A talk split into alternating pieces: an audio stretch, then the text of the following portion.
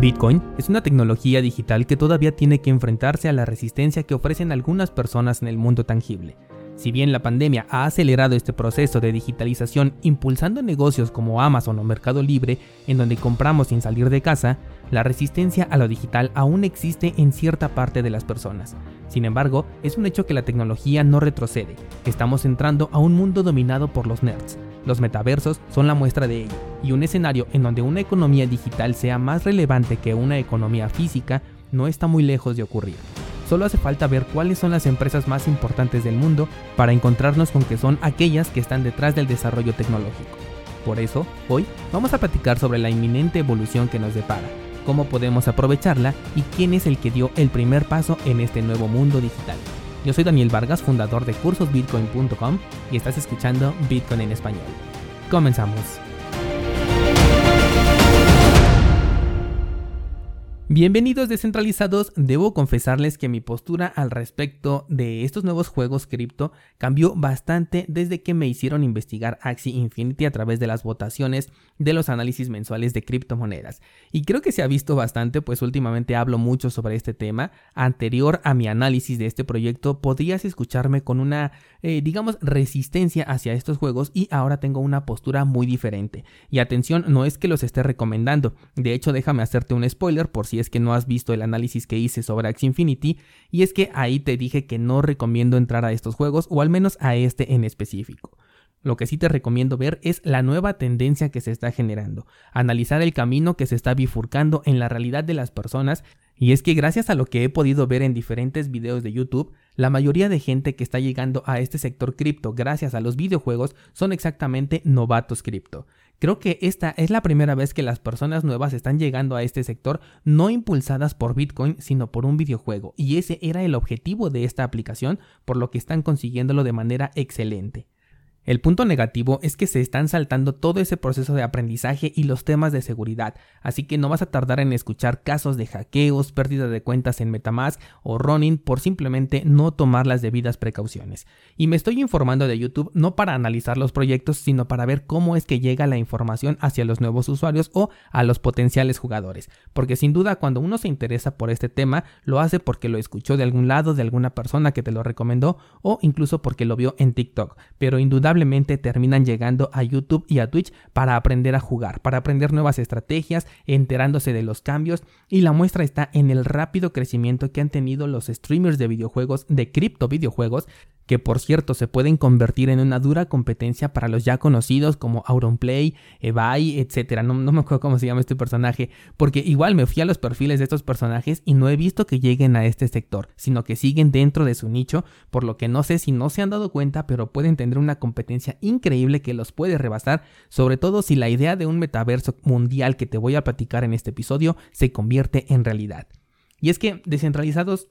para alguien que es fan de la tecnología o de los videojuegos, siempre ha estado en la cabeza esa idea de vivir dentro de un juego, que ahora ya nos podemos dar cuenta que no estábamos tan mal en nuestra idea cuando éramos niños, solo que ahora los juegos ya no son solamente entretenimiento, ahora pueden ser recreaciones de un mundo en donde se puede vivir toda clase de experiencias. Esta es una de las razones por las que invertí en Censo, y es que imagínate, con el auge ahorita de los metaversos, Censo tiene todo el potencial para convertirse en un referente. Solamente le veo dos problemitas a ellos. El primero es que no hacen nada de ruido, y el segundo es que la gente todavía no se acostumbra o no hemos normalizado el uso de las gafas de realidad virtual. Y es posible que sea un invento que esté muy adelantado a su época. Tenemos el ejemplo de las Google Glass, que nos ofrecían posibilidades infinitas, pero estaban en manos de mentes que todavía estaban muy limitadas. Así que es posible que Descenso tenga todavía este problema. Sin embargo, lo que ya está desbloqueado es el cofre de un metaverso, de darle valor a algo digital, al código.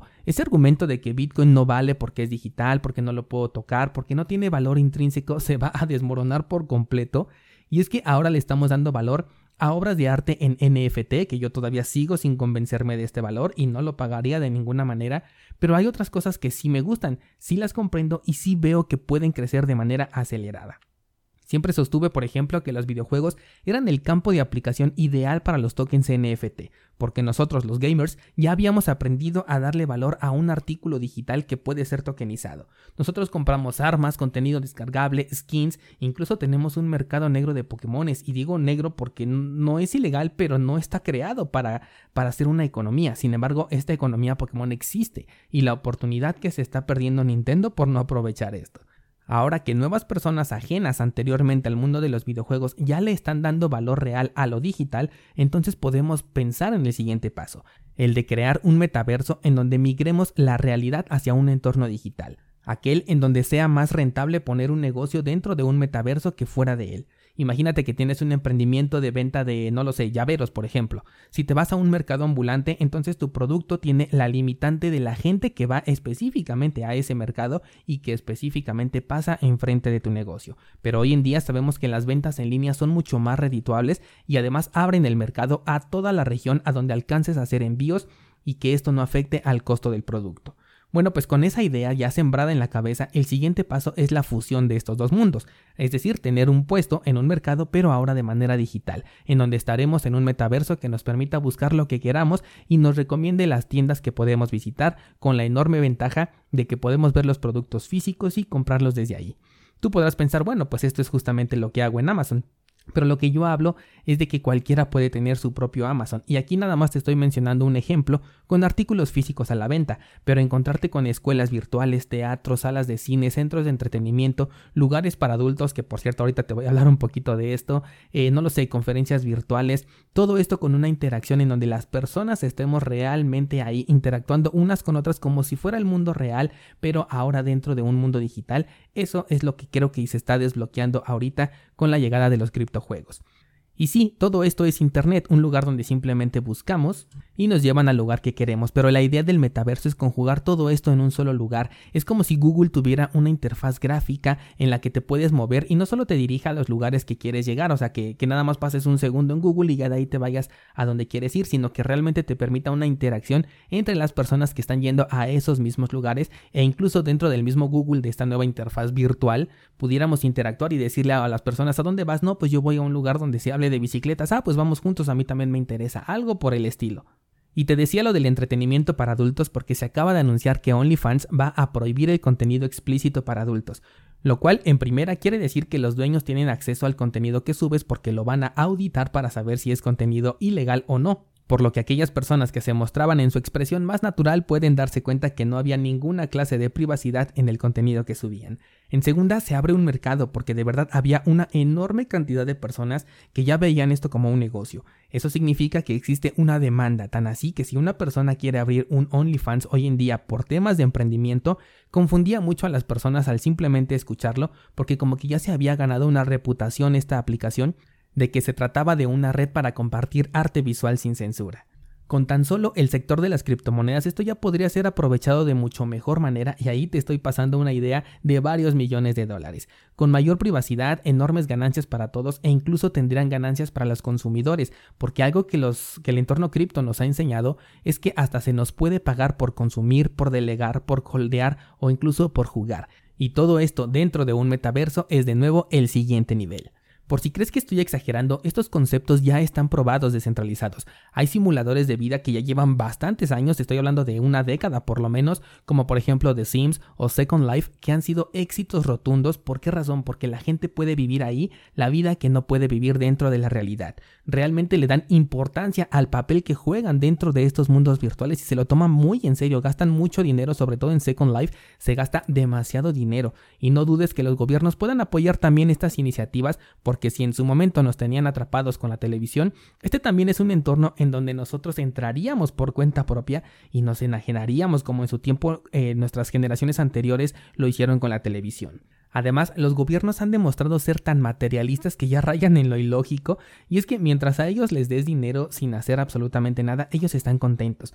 Y aunque sí tienen bastante control en lo que sucede a nuestro alrededor, muchas veces me es difícil no darme cuenta que el dinero es la galleta y ellos son simplemente el cachorro que es feliz mientras tenga su galleta. Es, un poco curioso. Incluso esto también puede ser un gran error por su parte, y es que como dije, el mundo será controlado por los nerds. Hace poco me aventé un debate con un descentralizado sobre teorías de conspiración de nominación del mundo, y, y algo que no comentamos pero que después se me vino a la mente, es que dichas conspiraciones siempre se piensan en un mundo en donde las cosas no cambien. Por ejemplo, el pensar qué pasará si una persona controlara todo el oro del mundo. En este momento nos parece algo que podría ser catastrófico por un lado, pero es que no pensamos en el cambio a futuro, y es que descentralizado, hoy en día un token NFT se ha vendido por una mayor cantidad que una onza de oro. Entonces, ¿qué pasa si alguien se vuelve el controlador total del oro? Pero si ya nadie lo quiere, porque ahora queremos lo digital, y la creación digital es infinita. Por supuesto que habrá nuevas formas de control, nuevos activos que los, eh, que los ricos y aquellas conspiraciones mundiales querrán dominar,